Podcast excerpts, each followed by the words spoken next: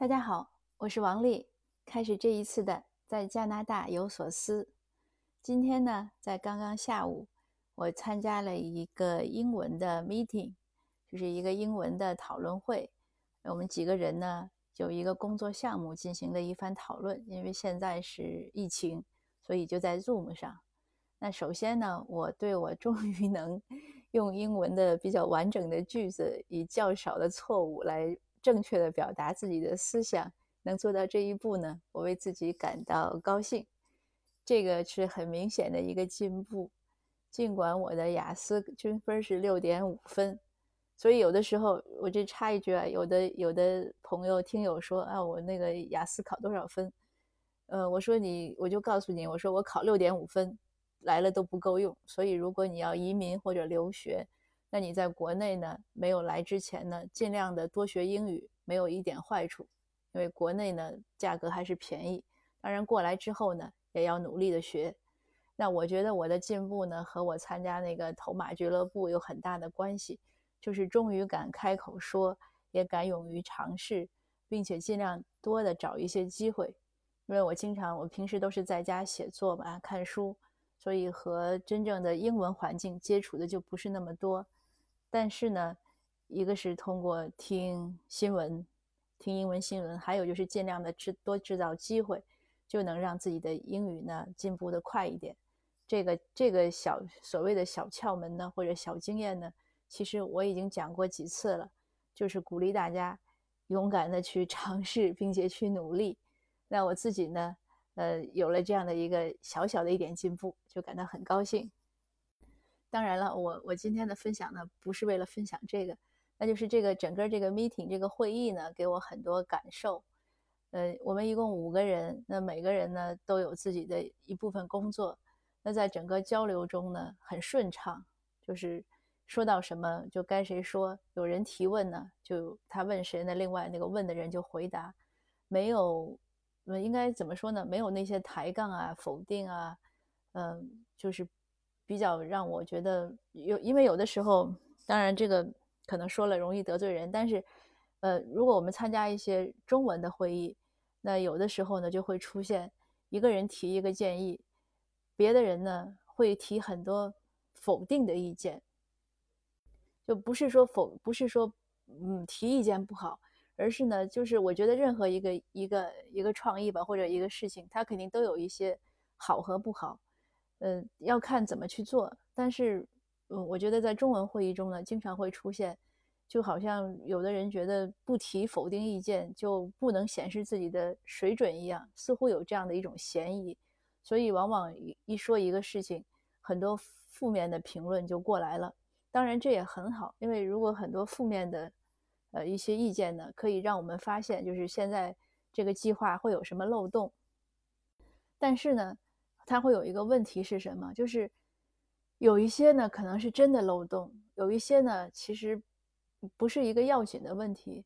但是呢，那些提意见的人呢，常常呢会抓住自己的这个观点不放，最后就变成一个拉锯战。就是假如说一个人 A，或者说小张说了一个计划，那剩下可能 B、C、D、E 全部都说了他这个计划的不足之处。那说了不足之处呢？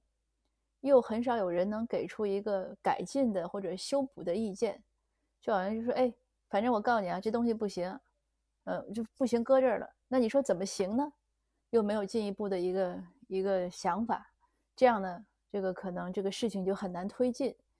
呃，以前有有的时候就是一个会议呢，大家就开始就是争论不休，每个人都认为自己很对，那最后呢，就是开一个会不了了之，下一次再开继续争论。”这样效率呢就比较低。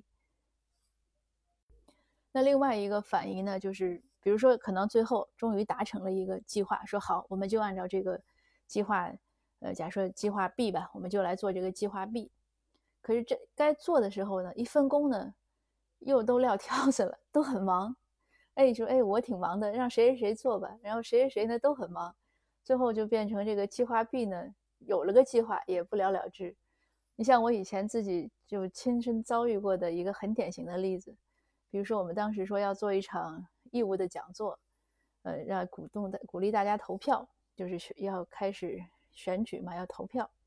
那讲座这个呃什么主办方呀、承办方这些东西就排序了半天，搞来搞去，每个就不同的这个方面都觉得自己应该在一个什么位置上，当然也没问题了。后来讨论完了，呃，主题什么也讨论完了，都搞完了。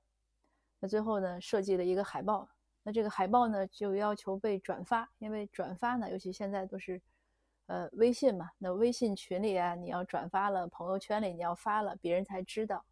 因为你做讲座要人来听，但是呢，遇到转发的时候，就这么一点小事儿，响应的人很少，可能五六个参会者就是组织者，轮到要转发的时候，哎，都不愿意转了。那我当时就很不解，我说这转发呢又不花钱，对吧？你就是花点时间，二十分钟，可能能转一两百个群，你休息一会儿，因为微信群要是连续转太多，它会给你锁死。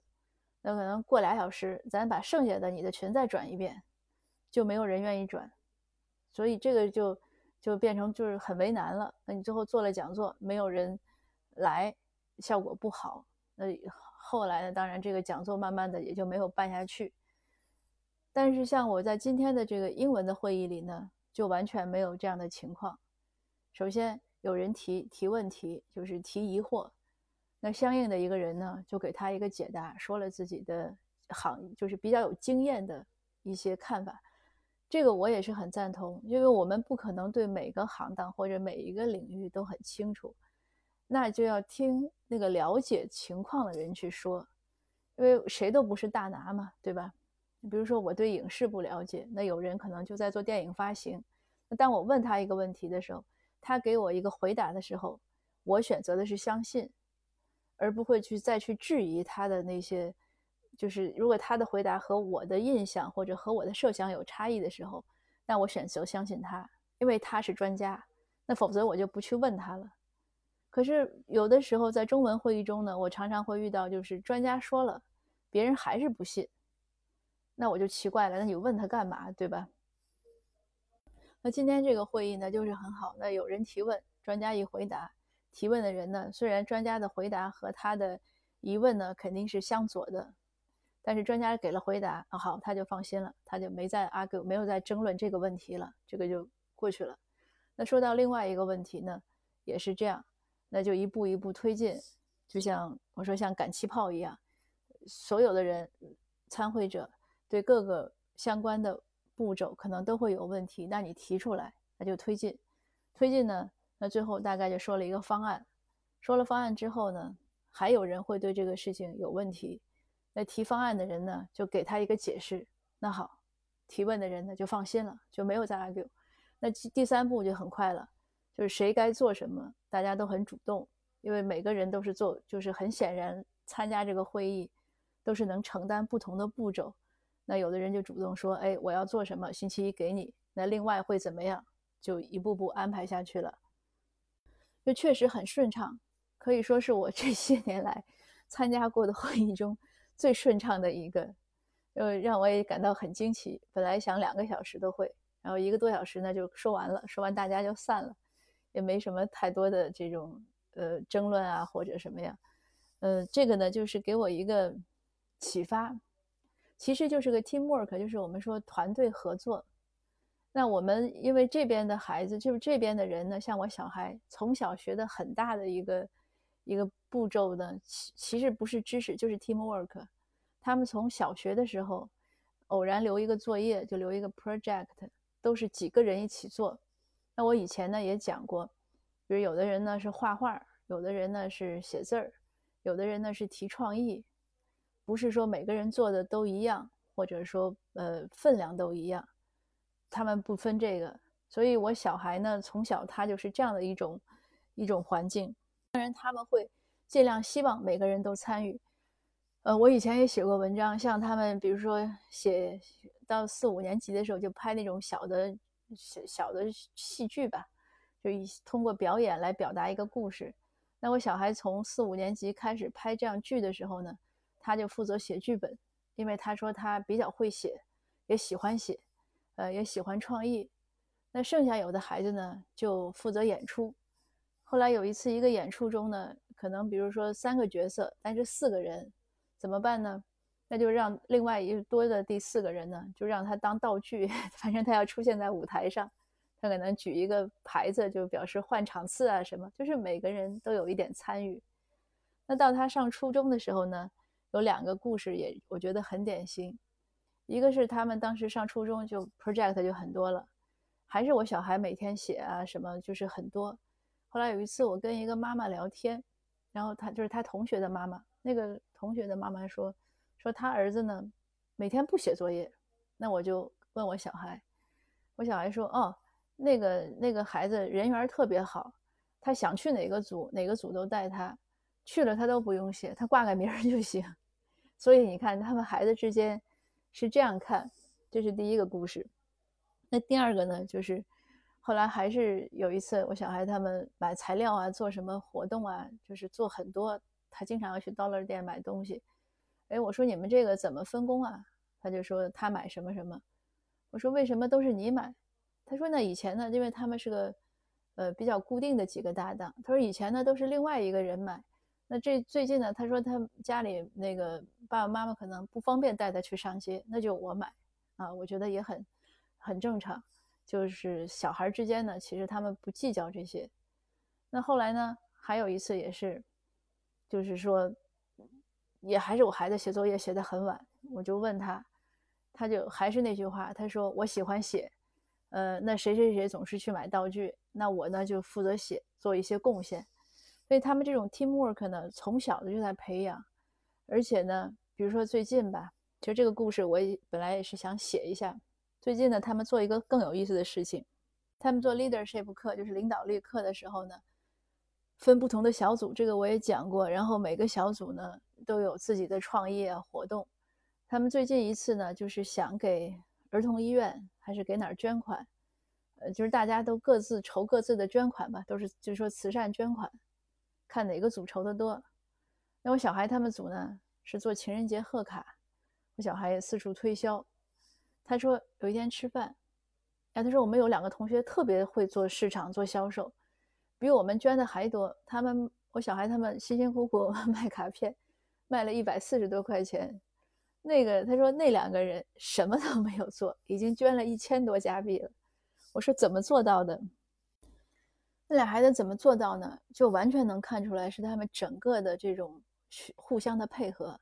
那两个孩子是一组，他们什么都没做，就是没做任何卡片呀什么，他们什么都不卖，他们就是在班里，班里二十八个同学，他们跟同学说，我们现在要给哪儿哪儿哪儿捐款了，那我希望大家都踊跃捐款。然后他们就找其中一个同学，先找第一个说，如果捐到五十，你能不能把你头发都剃了？那这个同学想想说可以。他又去找第二个同学，说：“如果你捐他一百，你能不能比如说生吃生吃一块什么辣呃一个一半大蒜之类的，就是就是很挑战的事。”说可以。那后来又跟他们老师说：“说老师，如果能捐到五百，你可不可以染发？”老师说可以。那找到我小孩呢？那但是他是可能就不是说就是每一个孩子他都会去找。找到我小孩的时候呢，我小孩他说的条件，我小孩都没接受。那他们同学说：“你看。”你不为这个捐款做一点贡献吗？那你就多捐点钱。这个说的我小孩就很感动。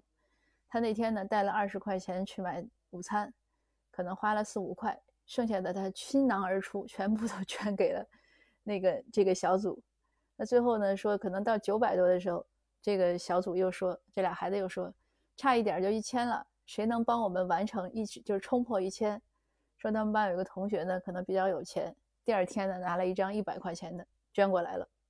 这个故事就是很典型的，大家是互相配合，因为他们小组之间其实是竞争关系，对吧？你你你捐的最多，那你就赢了。当然没有什么真正的 rewards，但是他也是一个赢了。可是呢，同学之间并不说因为竞争，那我就就是各扫门前雪呀，我不管你啊，或者没有这些，而是非常热忱的参加，都是一种一种这样的互相的参加和支持。我想，可能这些呢，都是能帮助他们从小到大，就是养成这种 teamwork。那这个 teamwork 呢，就很好，合作精神就很好，就可以回避说一个人是一条龙，一群人是一一盘散沙这样的这样的一种状况。那作为我们移民呢，我觉得既然我们来到了北美，来到了加拿大，我们也很可很可以很好的来学习这种文化，让我们这种的之间的合作啊，或者说做什么事情的时候呢，更有力量，而且更容易形成一种结果。那在国内呢，我想也是一样的，因为现在的孩子可能随着对一些文化的互相的影响，呃，我想很多孩子之间的 teamwork 可能也会越来越强。那当那些孩子长大呢，也会影响到整个社会的氛围。嗯，那今天呢，我的分享就到这儿。呃，谢谢您，都希望我们能会越来越多的学会这样的一种合作精神。那谢谢您，我们下次见。